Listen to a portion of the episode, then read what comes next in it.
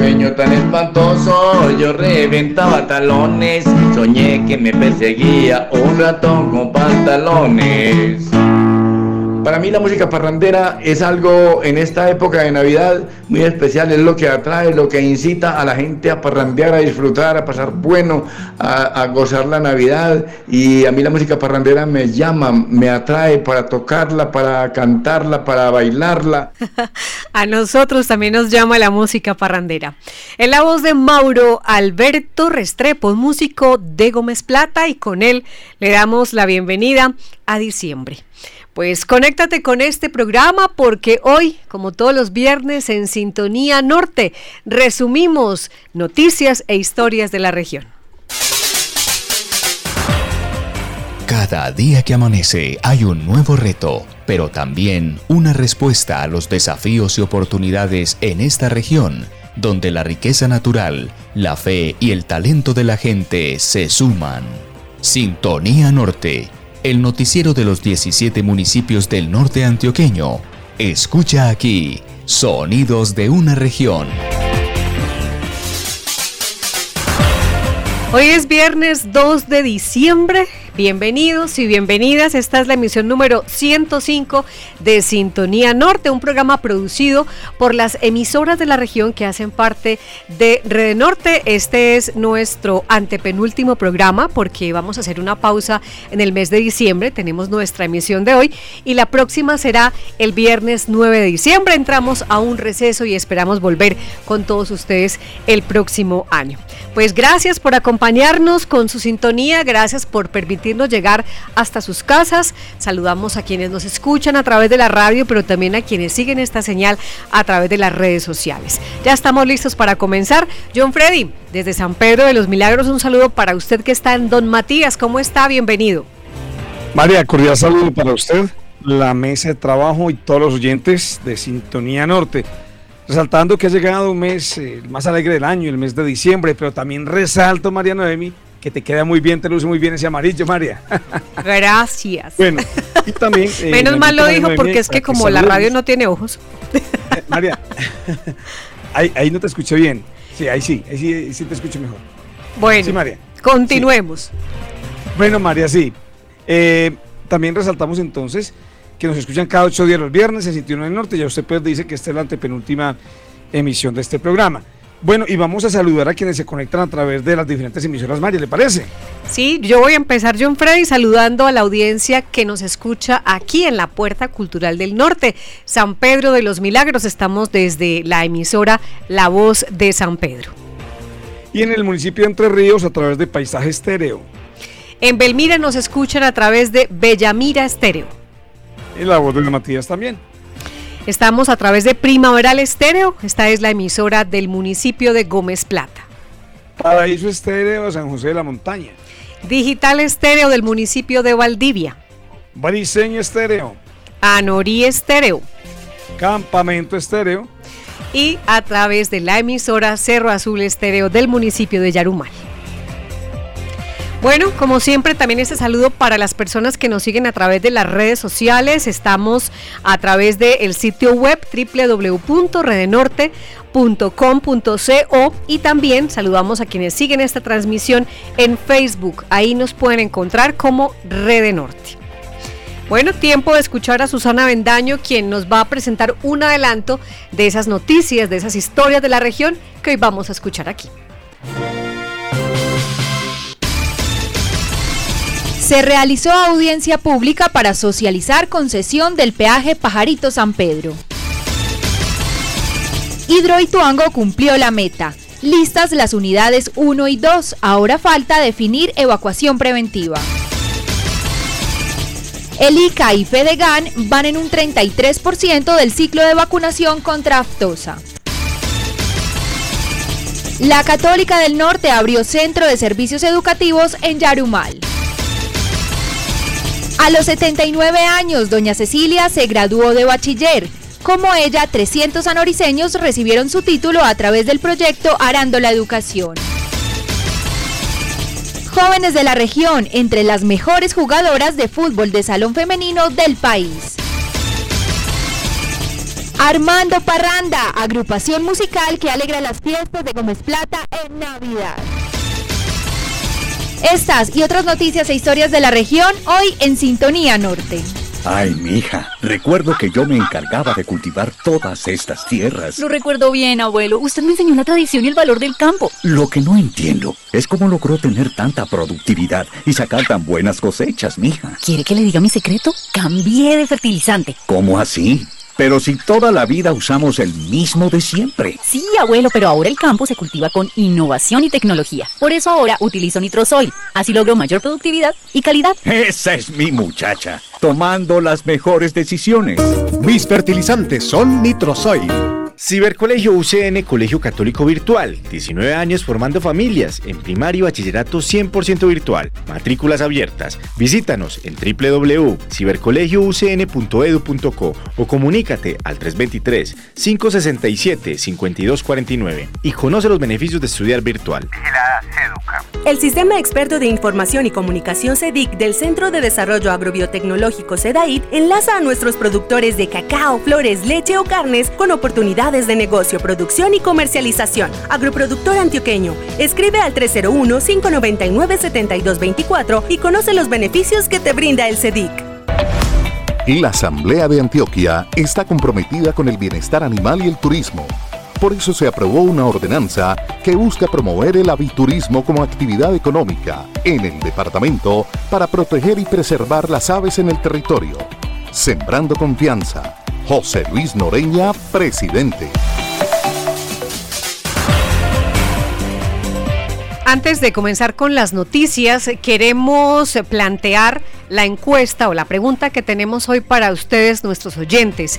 Esta pregunta tiene mucho que ver con unos cambios que se están estudiando en torno a la forma como opera el peaje Pajarito San Pedro, que tiene influencia en varias vías de esta zona, eh, especialmente del Altiplano Norte. Se analiza la posibilidad, entre otros cambios, de reubicar este peaje eh, lo cual eh, comenzaría a regir eh, si se aprueba pues finalmente esta, este modelo de concesión a una alianza público-privada para operar este peaje y en consecuentemente con esto, pues invertir los recursos en el mejoramiento, en el mantenimiento de estas vías. El tema del estado de las vías ha sido una constante preocupación de los habitantes de la región y aunque hemos visto que se han hecho intervenciones, que se han eh, habilitado los puntos críticos, pues todavía sigue siendo un problema que preocupa, especialmente por el estado actual de la vía Entre Ríos, Don Matías y Entre Ríos, Santa Rosa de Osos. John Freddy, ¿Qué es lo que concretamente queremos preguntarle hoy a los oyentes? Esta es la pregunta de hoy. ¿Estarías de acuerdo con una reubicación del peaje Pajarito? Sí, no. Voy a repetir la pregunta. ¿Estarías de acuerdo con una reubicación del peaje Pajarito? Sí, no. Bueno, usted puede participar con su opinión, con su respuesta a través de eh, un mensaje de texto o de voz al 325-32-1126. Es una línea de WhatsApp que tenemos habilitada en este programa o también está esta encuesta en Facebook, en Twitter y en Instagram. Ahí también pueden dar respuesta. Queremos saber su opinión. Bueno, y comenzamos con noticias de la región y una muy importante que se conoció esta semana y que nosotros hoy retomamos, porque con el inicio de Hidroituango, aunque todavía no está, digamos, operando de manera continua, sí se hizo una de las pruebas eh, que permitió matricular estas dos máquinas generadoras de energía al sistema interconectado nacional. Hoy pues estas unidades están apagadas, pero ya digamos el sistema energético nacional da fe de que se puede contar con la energía de Hidroituango. Aún está pendiente una prueba final, pero este tema es clave porque con el inicio de operaciones continuas de Hidroituango, el norte de Antioquia se consolida como una potencia energética de Antioquia y también del país. A tan solo horas de que se cumpliera el plazo máximo para tener las primeras máquinas disponibles para generar energía, este miércoles 30 de noviembre, Empresas Públicas de Medellín informó que se cumplieron todos los requisitos para que su entrada en operación comercial. Al respecto, pues refirió Jorge Andrés Carrillo Cardoso, gerente general de EPM. Había un propósito común, que era demostrar que Ituango el proyecto de Irituango, tenía la capacidad de generar sin arriesgar una sola vida. Y aquí no la jugamos todos. Entonces, esto es una declaración de que Ituango está en capacidad de generar energía. No lo dice solo EPM, ya lo dicen todas las autoridades. No lo dice solo EPM, ya lo dicen todas las autoridades eh, del sector energético. Esto ya, ya es una realidad y quien lo quiera ver, están los certificados, está todo.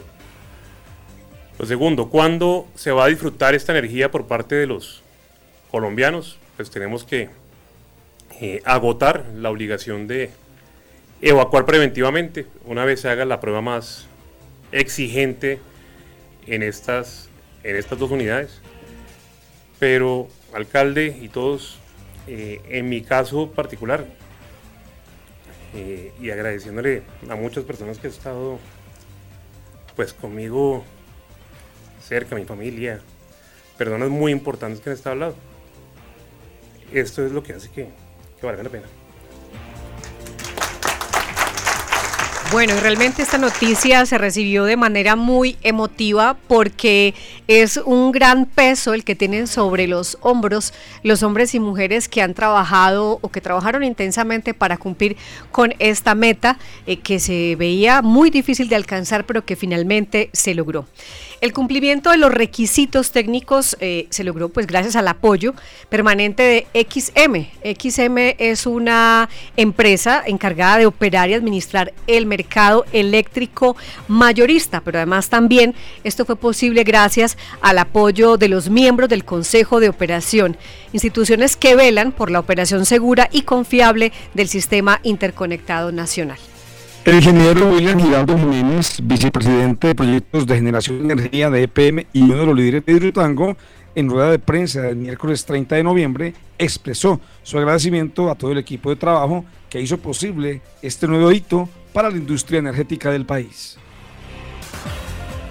Un gran logro de todo el grupo EPM, de todas las empresas que han estado involucradas en esta, este desarrollo y y también agradecerle a los compañeros, a los funcionarios de a los contratistas que han hecho un gran esfuerzo, esfuerzos muy, muy grandes por poner en servicio estas máquinas, por armarlas, por llevarlas a, a buen punto y lograr que hoy hubiéramos tenido el certificado para estas unidades y poder tenerlas con disposición de entrar a operar con tranquilidad y con disponibilidad a partir de mañana. Y también quiero aprovecharla para agradecerle a, todas las personas de la empresa que nos han apoyado de, las distintas áreas, contribuyendo a, que nosotros podamos tener los recursos suficientes para estar aquí afrontando todo esto y también las oraciones de todos, porque yo creo que hay un ser superior que nos ayudaba a salir adelante y a cumplir con, los compromisos que tenemos. Cuando nos ha tenido que empujar, nos empuja, y cuando nos ha tenido que parar para que no nos matemos, también nos ha detenido. Yo creo que eso también hay que agradecerlo muchísimo. Bueno, pues indudablemente esta semana se impuso ante las circunstancias adversas que ha vivido este proyecto durante los últimos años, se impuso el factor técnico que ha sido uno de los elementos que ha permitido mantener en pie esta empresa de carácter público. Ahora miremos el asunto desde la perspectiva de la comunidad, es decir, principalmente de los vecinos del proyecto, los que viven aguas abajo de la presa. Pues si bien las unidades 1 y 2 cumplieron los requisitos para la entrada en operación, para generar energía de manera continua, se requiere la realización de las pruebas de sincronización con rechazo a carga de máxima potencia nominal. Estas pruebas se van a programar de manera simultánea con los ejercicios de evacuación preventiva que recordemos fue ordenada por la Unidad Nacional de Gestión del Riesgo de Desastres según la resolución 1056 de 2022. Sobre este particular, sobre la orden que dio la Autoridad Nacional en Gestión del Riesgo, el gerente general de EPM aclaró en qué condiciones se daría hay que precisar no es que nosotros hayamos salido a vender energía. Lo que pasa es que el, el sistema nacional recibió energía nuestra y digamos que en cumplimiento de las normas no la tiene que reconocer, no tiene que pagar. Pero es por esa razón, no es que nosotros hayamos salido a vender energía. Hoy estamos ofertando energía demostrando que estamos en capacidad de hacerlo. Vamos a hablar de, para no enredarnos con conceptos técnicos, de dejar las turbinas prendidas continuamente y vender energía. Eso va a ocurrir cuando hagamos la evacuación. Que puede ser en 8 días, en 10 días. Eh, ¿De qué depende? Nosotros ya estamos listos. EPM está listo dentro de su capacidad logística, preparación, presupuesto, socialización, acuerdo con comunidades. ¿Cómo se activa? Se activa por actos administrativos de los alcaldes, que son cuatro, que tienen que ocurrir al tiempo para la misma fecha, y hasta tanto eso no se dé, no podemos llegar a ese punto. Recordemos que la construcción de Butuango no termina aquí, pues a la hidroeléctrica le quedan seis turbinas más para entrar en funcionamiento total, pues son ocho unidades. Las unidades 3 y 4 estarán en operación comercial el 30 de noviembre de 2023 y de la 5 a la 8 antes del año 2026. Es finalmente importante resaltar que eh, se ha trabajado para que el inicio de Hidroituango de manera continua sea de forma segura, teniendo en cuenta las prioridades. En primer lugar, la seguridad de los trabajadores de la obra y de quienes viven aguas abajo.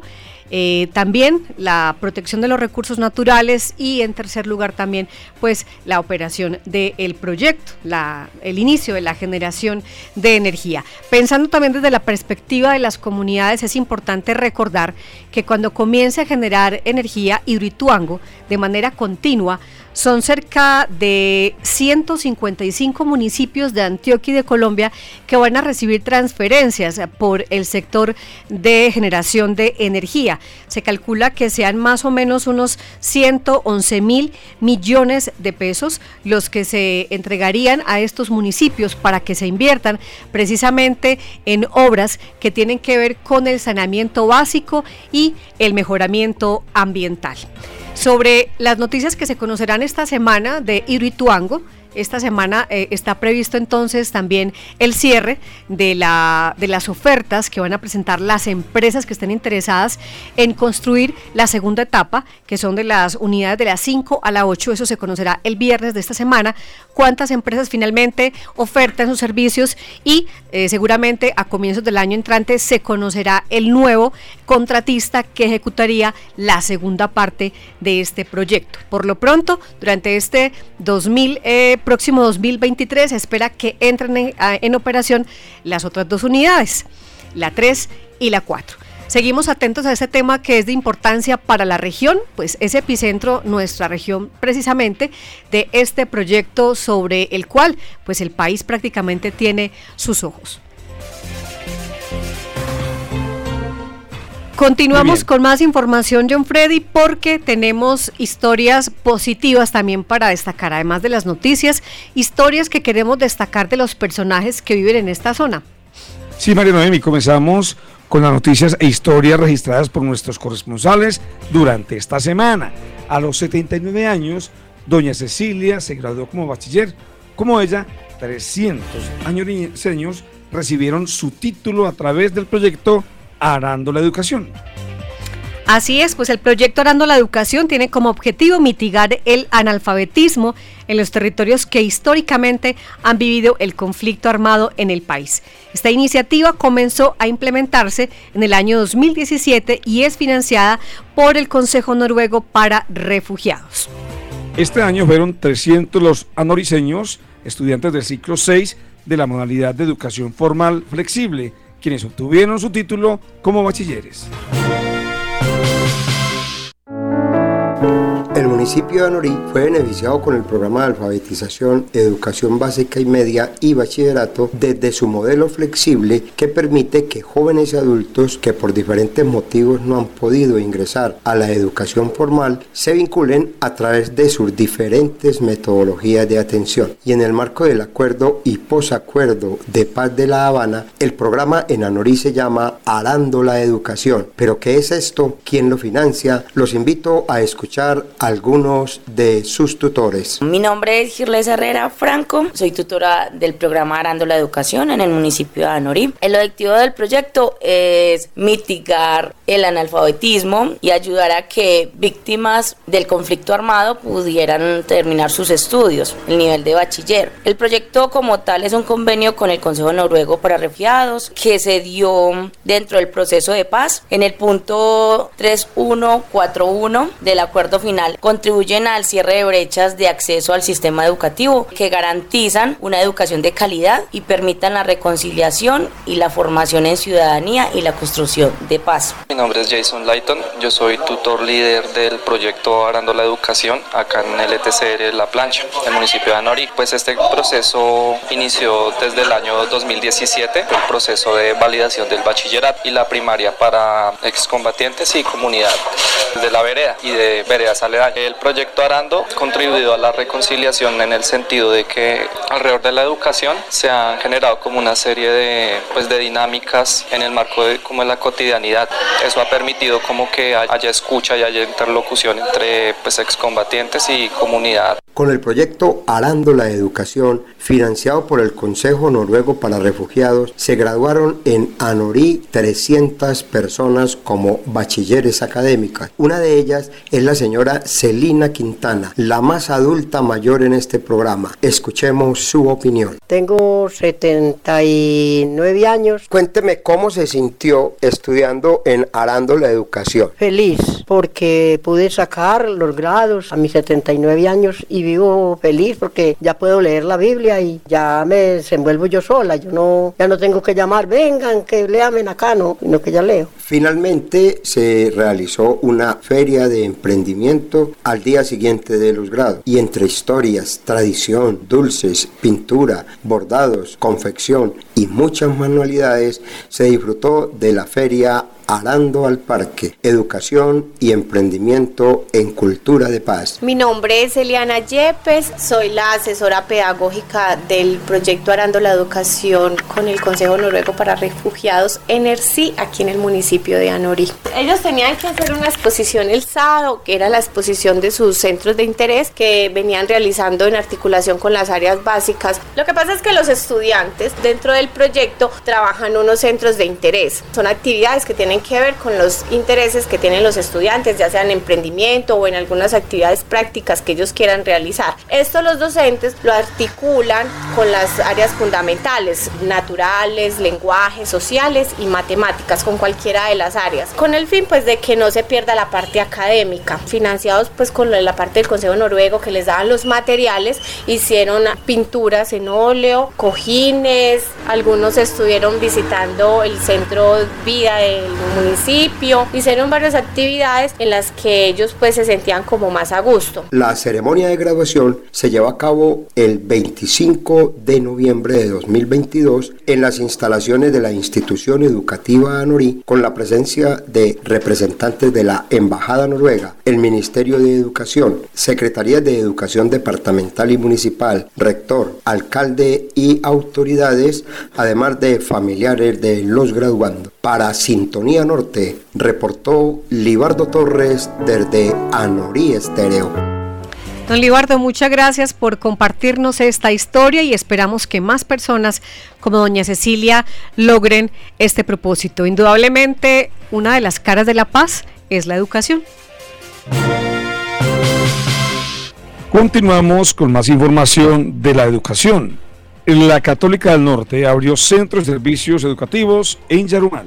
Así es, recordemos que la Católica del Norte es una universidad pionera en el ámbito digital, es de la región y sigue abriendo sus sedes en otros municipios. En esta oportunidad, ayer fue en Yarumal, la sede está ubicada ahí cerca a la parroquia La Inmaculada.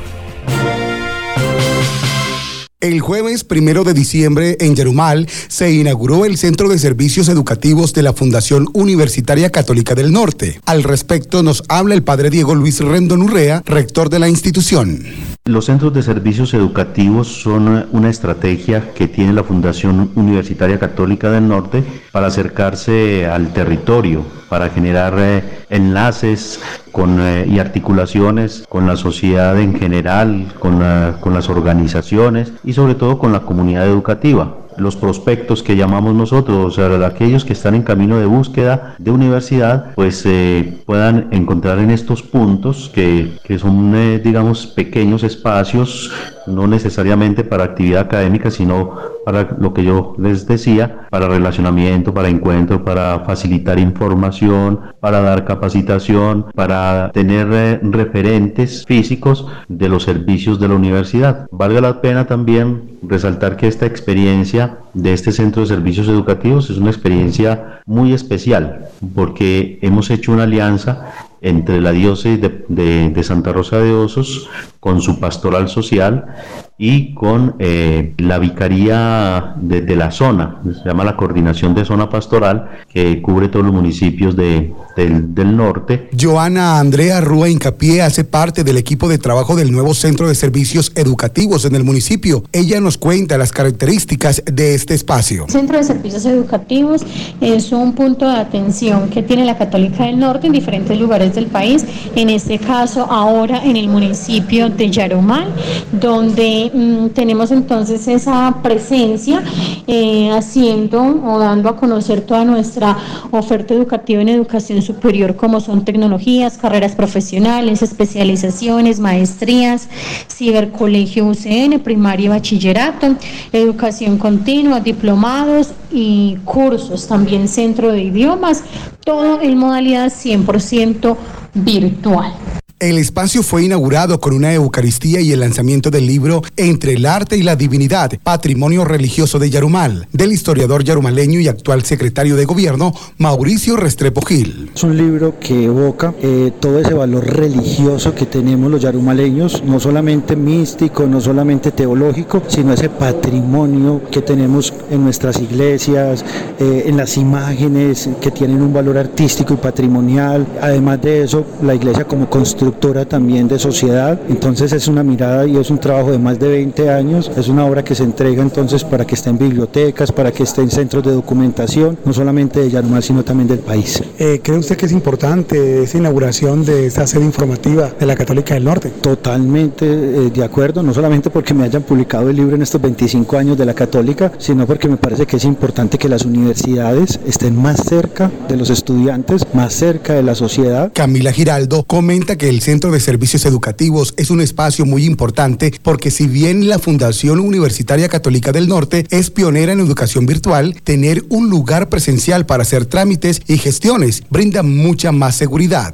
El día de hoy nos llena de gran orgullo a los yarumaleños y a los municipios alrededores contar con una sede de forma presencial, ya que esto nos facilita hacer consultas de programas y las personas que nos queremos capacitar, que nos queremos profesionalizar, sé que va a ser de gran impacto para todos los yarumaleños jóvenes que están sacando su, su bachillerato, que dicen dónde voy a estudiar, qué debo de hacer. Entonces es muy importante este espacio que la Católica del Norte ha implementado para los yarumaleños. Con este ya son 16 centros de servicios educativos que tiene la Católica del Norte en todo el país. Y un dato muy importante, en Yarumal hay más de 12 centros educativos superiores, entre virtuales y planta física en sintonía con el norte antioqueño desde Cerro Azul Estéreo, Frank Mestra Rivero.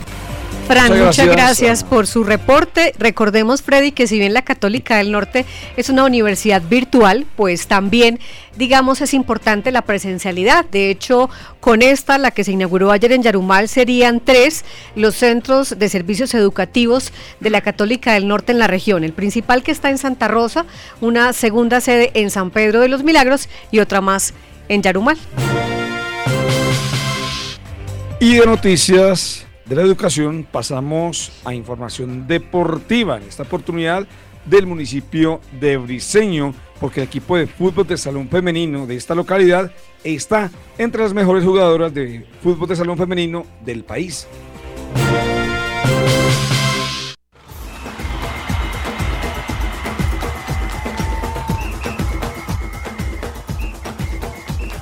Llevo un bonito proceso con unas niñas, las cuales hemos tenido la oportunidad de ir a, a tres juegos nacionales. En una ocasión fui campeón nacional, en otra ocasión fui a solamente al zonal regional eje cafetero y este último año que estamos cerrando procesos con este grupo fui tercero a nivel nacional o sea que las niñas han tenido un balance muy positivo hemos conseguido ir en varias ocasiones que en el municipio ir tres veces consecutivas a los nacionales no se había logrado y nunca nadie había quedado el fútbol de salón femenino en Briseño se ha venido consolidando como potencia hasta llegar a representar al departamento a nivel nacional en esta disciplina. Escuchábamos a Mauro Agudelo Londoño, entrenador, y quien ha logrado varios triunfos con estas niñas. Susana Martínez Mazo es una de las que está en este proceso y ha representado no solo al municipio, sino al departamento. Yo desde niña he practicado el deporte de fútbol de salón, he sido muy disciplinada en los entrenamientos y en todas las competiciones que he tenido. Los entrenamientos son fundamentales porque allí es donde uno se, se prepara para todas las competencias que se le vienen y la disciplina es la clave de todo, ser muy constante en eso que, que usted quiere conseguir y enfocarse en ello.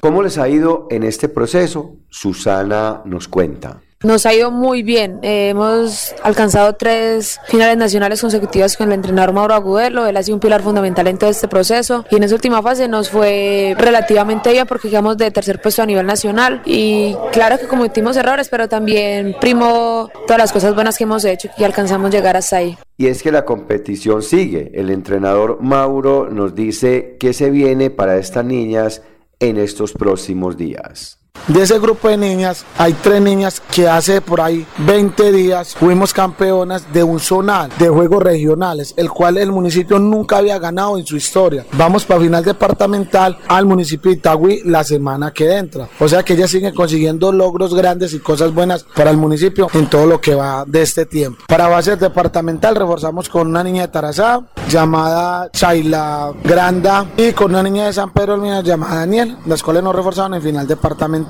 Julio Restrepo, habitante de Briseño, nos dice qué siente al ver estas niñas representar al municipio y al departamento de Antioquia. Y para mí las niñas que representan el municipio de Briseño en la disciplina de fútbol de salón y fútbol sala son un orgullo, son un orgullo para Briseño debido a que son procesos muy importantes que muestran la cara amable y bonita del municipio de Briseño, que no solo son triunfos, son procesos de formación que han tenido nuestras niñas. Son un orgullo para Briseño y Dios las bendiga siempre donde estén.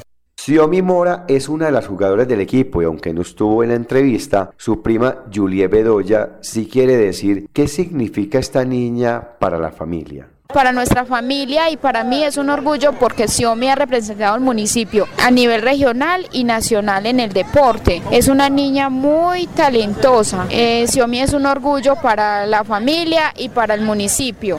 Susana quiere enviar este mensaje para todas estas niñas deportistas que quieren seguir sus pasos y, por qué no, algún día representar a Briseño a nivel nacional. Que hagan lo que desean, desde que uno tenga ganas de hacer lo que uno, que uno quiere, todo le va a salir bien. O bueno, no todo. Hay ocasiones donde van a haber obstáculos y ahí es donde se va a reflejar verdaderamente si, si quiere hacer eso y donde se muestran las ganas si, si lo quiere hacer realmente.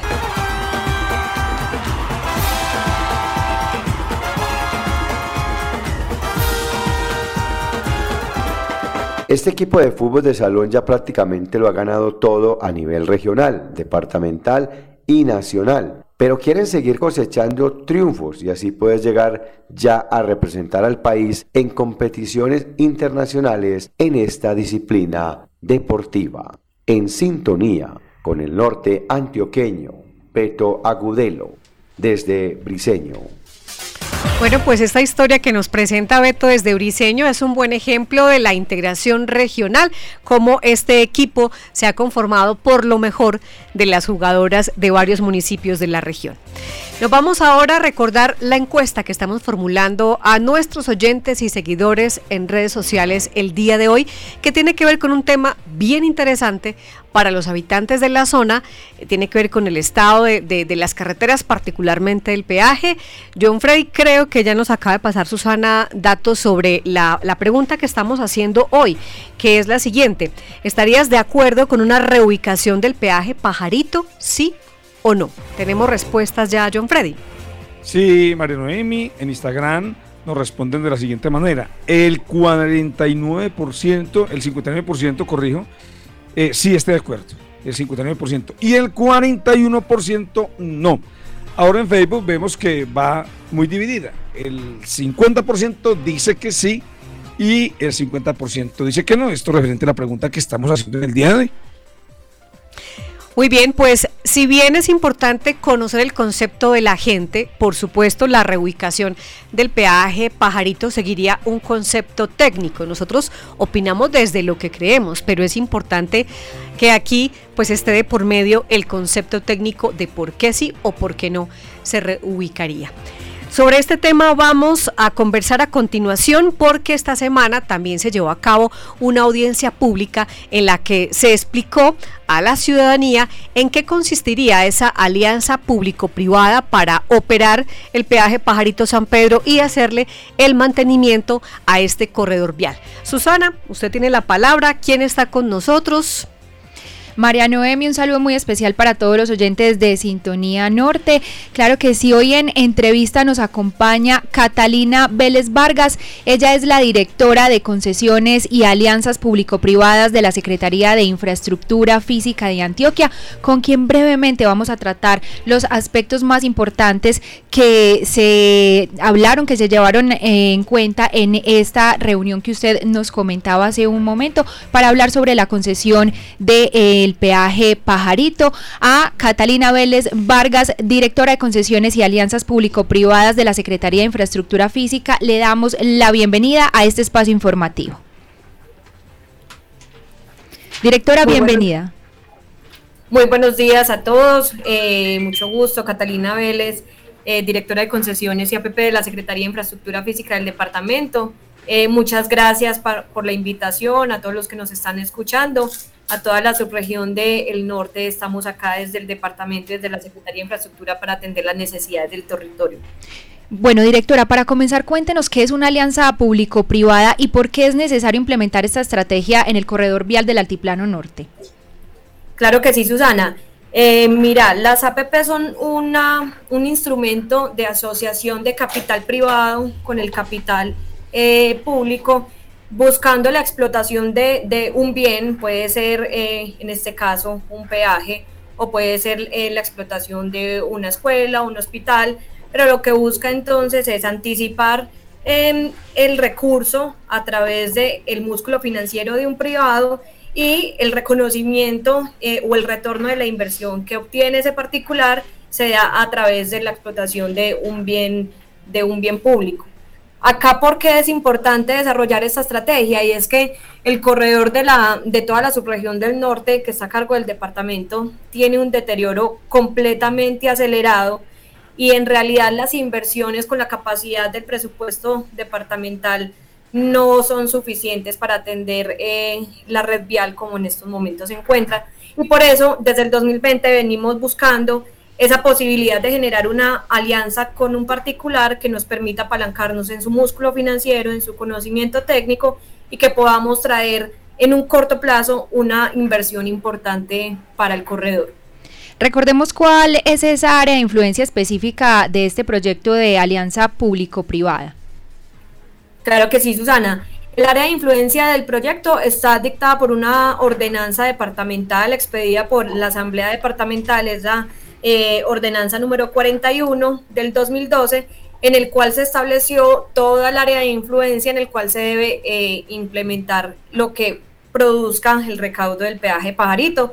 Son 181.6 kilómetros que están en toda la columna vertebral que sería desde eh, Pajarito, Santa Rosa, San Pedro de los Milagros, Santa Rosa de Osos, La Lleve Elmira, variante de Don Matías entre Ríos eh, y entonces en ese marco de la existencia de esa ordenanza debemos respetar que el recaudo de esa estación de peaje se vaya única y exclusivamente al mantenimiento de esta, de esta red vial.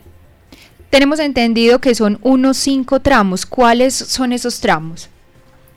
Claro que sí, la ordenanza contempla el tramo número uno, que es todo lo que les mencioné, que es la columna vertebral de 64 kilómetros, que comprende la vía Pajarito, San Pedro de los Milagros, La Y, Entre Ríos, Santa Rosa de Osos. Hay un tramo número 2 que mide 19 kilómetros, que es la Mira. Hay un tercer tramo que es toda la variante Don Matías Río Chico, entre ríos, eh, que mide 24.9 kilómetros. Un cuarto tramo que es toda la parte de San Pedro de los Milagros Río Chico, eh, que tiene 23 kilómetros. Y una quinta arteria que sería Entre Ríos Late eh, Labores, la apartada San José de la Montaña, que mide 50 kilómetros toda esta red vial departamental y, todo este circuito, entonces completa los 181 kilómetros que serían intervenidos a través de la concesión. Bueno, volvamos a hablar de la alianza público-privada. ¿Por qué en este momento hay una empresa privada apoyando la estructuración del proyecto? Eh, bueno, como se los mencioné ahorita, para nadie es un secreto que la disponibilidad del recurso presupuestal eh, es limitado y que las necesidades de los territorios son infinitas. Entonces, básicamente desde hace unos 10, 12 años eh, se empezó a estructurar una ley, que es la ley 1508 de 2012, en el cual estábamos buscando la oportunidad de generar esas alianzas estratégicas con el sector privado que me permitiera ejecutar en un, en un corto plazo, digamos que las necesidades que necesita el territorio para poder garantizar lo que el Estado debería garantizar, que son condiciones seguras de transitabilidad y demás. Entonces, a partir de ese nacimiento de la ley 105 en el 2012, fue que empezó a apalancarse toda esa vinculación del sector privado con el sector público para el desarrollo de infraestructura vial, carcelaria, educativa. Y en este momento lo que nos eh, interesa para esta eh, APP sería infraestructura vial a través de la explotación de un peaje existente. El hecho entonces de que esta empresa privada esté apoyando el estudio del proyecto quiere decir que será quien ejecute. No, eh, si bien es cierto, estima que es el estructurador del proyecto eh, privado, es el que está haciendo todo el, planteamiento en conjunto con las necesidades que el departamento le ha venido planteando durante los dos años de, de estructuración que venimos trabajando con ellos. Si bien la estructuración está a cargo de estima, no necesariamente será él quien quien, eh, a quien se les ha adjudicado el proyecto. En enero del 2023, que esperamos eh, colgar en el SECOP el proceso y el proyecto, eh, se convierte en una, en una contratación ley 80 normal a través de la convocatoria de una, de una selección abreviada de menor cuantía, donde cualquier interesado en el proyecto puede analizar el alcance del contrato y puede proponer y presentarse a la ejecución del mismo. Entonces, no necesariamente al final en la adjudicación estima sea el, ganador eh, para la ejecución del proyecto.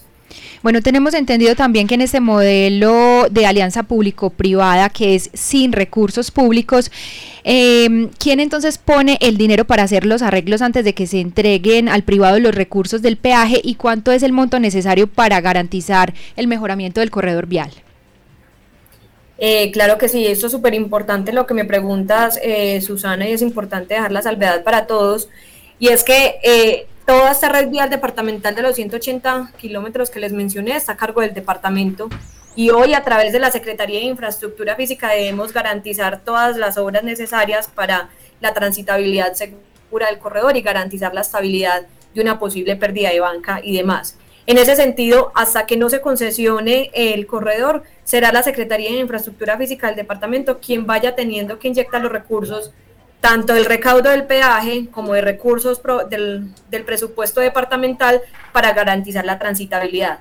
Una vez se concesione el corredor de ser esto viable, eh, el originador recibe en el estado en que se encuentra el corredor y a partir de ahí empieza a realizar todas las inversiones que quedaron contractualmente pactadas en la minuta. En estos momentos estamos pensando, estamos estimando que la inversión al corto plazo sea una inversión aproximada de 230 mil millones de pesos para hacer las obras eh, de fondo y estructurales que requiere el corredor. Y haciendo un símil más o menos de, lo que el peaje eh, después de retirar todos los costos de operación y, y administración del mismo eh, nos gastaríamos como departamento aproximadamente 200 años en recaudar estos 239 mil millones de pesos que el privado sí tiene el músculo financiero para poner inmediatamente y que los podríamos materializar en los próximos dos años de concesión. Directora, bueno, ¿por cuánto tiempo se entregaría en concesión el peaje Pajarito a la empresa privada? Eh, en estos momentos hay un estimativo de entregar la concesión del peaje durante 30 años. La modalidad de esta APP eh, está establecida a través de algo que llamamos ingreso esperado, es decir, que ellos eh, proyectan una proyección de tráfico y un recaudo en, los, en el tiempo y básicamente lo que pasa es que si hay unas mejores condiciones de tráfico y un aumento en el recaudo, lo que hace es anticipar la terminación de esa concesión. Entonces, las APP eh, establecen un plazo máximo de 30 años. Yo no puedo entregar la concesión en un plazo superior a este, pero el plazo sí puede ser inferior en la medida que se, que se obtenga el ingreso esperado por parte del concesionario. Hay otro tema que está rondando mucho, sobre todo en las redes sociales y que se habla en nuestra región, y es que en esa socialización se habló de la posibilidad de la reubicación del peaje pajarito. ¿Hacia dónde han pensado cambiarlo y por qué esta sería una posibilidad? Eh, sí, mira, ahí hay tres componentes importantes y es que en estos momentos el peaje El Pajarito está ubicado en el kilómetro 6 más 600 y está ubicado en una zona donde hay una socavación importante en, la ladera del río y hay unas, eh, unas inestabilidades en el talud que están comprometiendo la estabilidad de ese corredor y la seguridad de quienes hoy están operando el peaje. Entonces hay un, primer motivo y es que yo necesito eh, hacer el traslado de la infraestructura existente a un lugar geológicamente más seguro.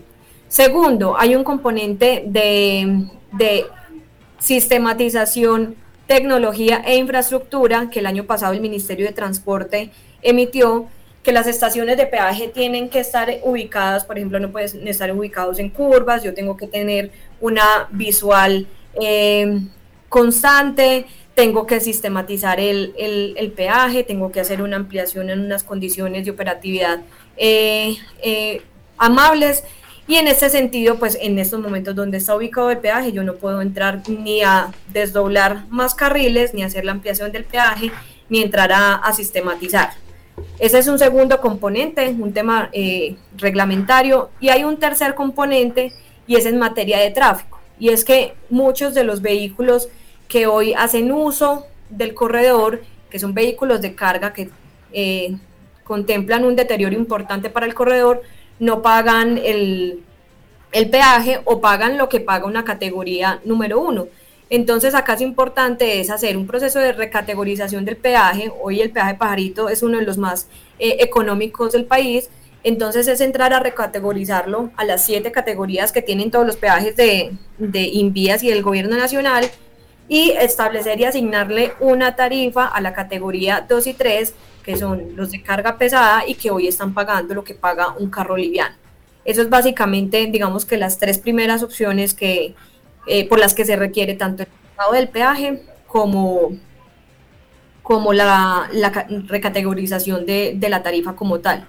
Y en estos momentos hemos pensado que se ha trasladado por los lados de Ricolandia, estos son unos 5 o 6 kilómetros antes de llegar a la cabecera de San Pedro de los Milagros, es una eh, ubicación estimativa, eh, pero que obviamente cuando ya se determine el lugar entraremos a hacer todos los procesos de socialización que en estos momentos correspondan para que toda la comunidad esté enterada de lo que vamos a hacer.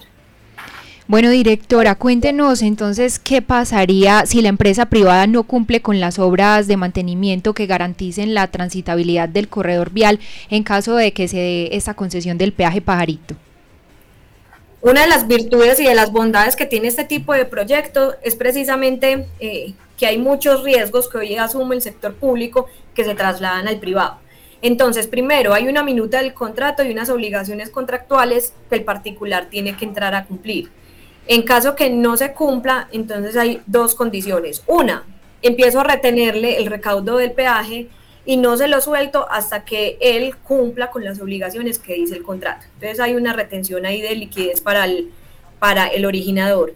Y dos, entro a, una posible terminación anticipada con todas las, las, implicaciones jurídicas que esto tiene de multas y demás, porque el privado, pues el particular adquirió unas obligaciones contractuales y las tiene que, que cumplir.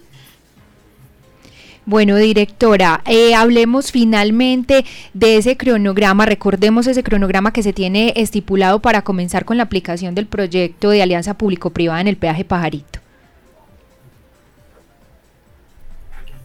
¿El cronograma? Sí, por favor. Sí, mira, en estos momentos estamos eh, terminando el proceso de evaluación del proyecto. En enero estamos estimando que publiquemos el proceso en el SECOP por norma, el proceso tiene que quedar cuatro meses eh, colgado para que sea revisado por todos los interesados, observado y que tenga un análisis exhaustivo de todo el planteamiento contractual, físico, legal y financiero. Y se iniciaría entonces con el proceso contractual de la selección abreviada de menor cuantía. Si todo sale bien, en agosto del 2023 estaríamos adjudicando el, proyecto el proyecto en su etapa de preconstrucción, es decir, donde se obtienen los permisos ambientales, la gestión predial, donde se aterrizan los diseños a fase 3, están contemplados en 12 meses. Entonces, adjudicación aproximadamente en el último trimestre del 2023 y donde podemos empezar a ver obras eh, robustas y grandes, estaríamos eh, que en el segundo semestre del 2024 podríamos empezar a ver como toda la, la reposición de la carpeta asfáltica, que es lo que hoy básicamente eh, estamos buscando en toda la red vial. En Sintonía Norte conversamos con Catalina Vélez Vargas, directora de concesiones y alianzas público-privadas de la Secretaría de Infraestructura Física de Antioquia, sobre la posible concesión del peaje Pajarito, un tema que incluso tiene también un proceso de gestión social y ambiental, pero más adelante, directora, la invitamos para que nos vuelva a acompañar en Sintonía Norte y podamos ampliar mucho más este tema que es de tanto interés para la comunidad del norte antioqueño. Usted muchas gracias por acompañarnos hoy en este informativo regional. A ustedes muchas gracias por la invitación. Abrimos las puertas de la Secretaría de Infraestructura Física del departamento para quienes tengan comentarios o inquietudes referente a este proyecto que estamos evaluando para la región. Muchas gracias compañeros. Ustedes tienen más información en Sintonía Norte. Efectivamente, así es. Y nuestra última historia de hoy tiene que ver con las tradiciones sonoras de diciembre. Y es que Armando Parranda es una agrupación musical que alegra las fiestas del municipio de Gómez Plata en esta Navidad. Ay, negrita, cambiamos el morro por todo lo que yo tengo aquí. Yo te doy todo por ese morro, negrita linda, que sí.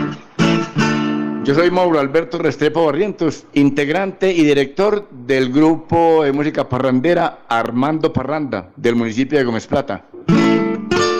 Mauro Alberto, un hombre apasionado por la música y el baile, nacido y criado en el municipio de Gómez Plata. Hoy vamos a conocer un poco sobre su vida artística. La historia mía comenzó desde que era un niño. Para mí me gustaba la guitarra, lo más importante dentro de la música, la guitarra. Cuando ya fui un adulto que estaba en el ejército, entonces un amigo me, que fabricaba guitarras me enseñó dos notas, las dos primeras notas, do y re, y me enseñó dos ritmos, ranchera y corrido. Así cuando ya salí del ejército, pagué a dos amigos empíricos para que ellos me enseñaran lo que ellos sabían. Y a partir de ahí ya yo seguí solo y yo todo lo que escuchaba me lo quería aprender y yo le buscaba la guitarra y le buscaba. Y a partir de ahí domino casi todos los ritmos en la guitarra. Don Mauro toca música popular, tropical, entre otros, pero su grupo se destaca en la música parrandera. Sueño tan espantoso, yo reventaba talones. Soñé que me perseguía un ratón con pantalones.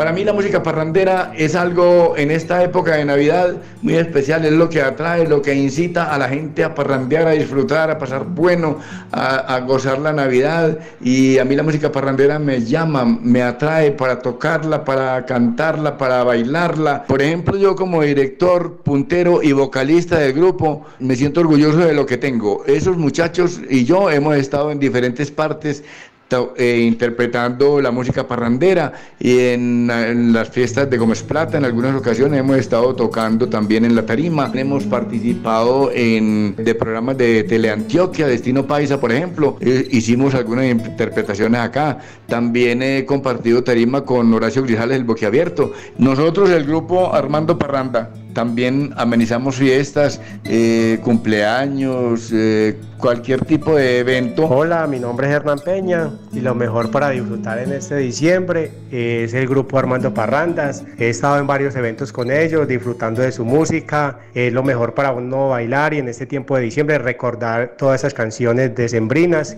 que nunca pasan de moda, música de cuerda. Don Mauro Alberto también hizo parte del dueto Los Arrieros, quienes grabaron un disco con 12 canciones, de las cuales una de ellas es dedicada al municipio de Gómez Plata.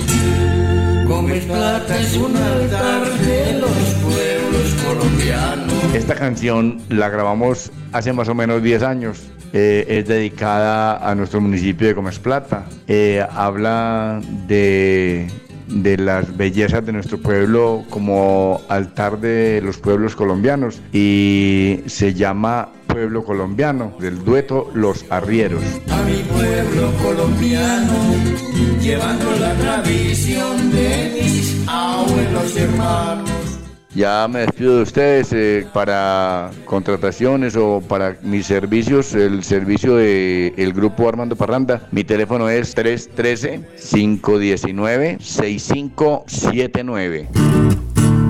Tuvimos un sirenito justo al año de casados, con la cara de angelito, pero con la de pescado. En sintonía con el norte antioqueño, Nancy Gómez Graciano, desde la emisora Primaveral Estéreo del municipio de Gómez Plata. Eso, Nancy. Saludos Armando Parranda y recuerden si quieren contratar sus servicios, le pueden escribir al 313-519-6579 porque nos encanta también a través de este espacio promover, como dicen por ahí, hacerle propaganda a los emprendedores pero también a los artistas de nuestra región. Llegamos al final de esta emisión de Sintonía Norte, pero antes por aquí nos hacen una invitación para recordarles a ustedes que este 5 de diciembre cierra el plazo para inscribirse en la convocatoria o en el concurso de cuento Antioquia Reimaginada, una iniciativa de Confama y también este año de la Gobernación de Antioquia. Tienen muy buenos premios, varias categorías. La invitación es para todos esos escritores y escritoras que sabemos tenemos en la región. Anímense a participar. ¿Y cómo pueden hacer?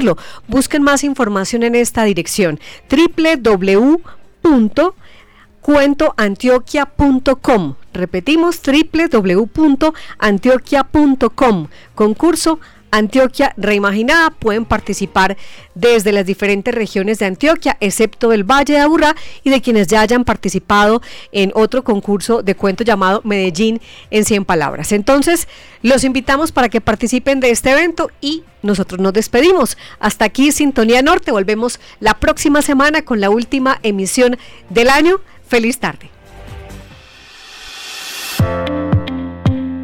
Hemos avanzado porque creemos que el trabajo en equipo es clave para crecer. Hola, ¿qué tal? Mi nombre es José David, locutor de la emisora Digital Estéreo en el municipio de Valdivia. Mm, trabajar en equipo con Red Norte ha sido de mucha enseñanza, de gran aprendizajes y bueno, de crecimiento también económicamente, ya que es un aliado estratégico debido a que también nutre nuestra programación, nuestra parrilla también de programación. Entonces ha sido muy importante la sumatoria de, este gran aliado como es Red Norte. Como él, nosotros también creemos. Asociación de Medios de Comunicación del Norte de Antioquia, Rede Norte, 13 años.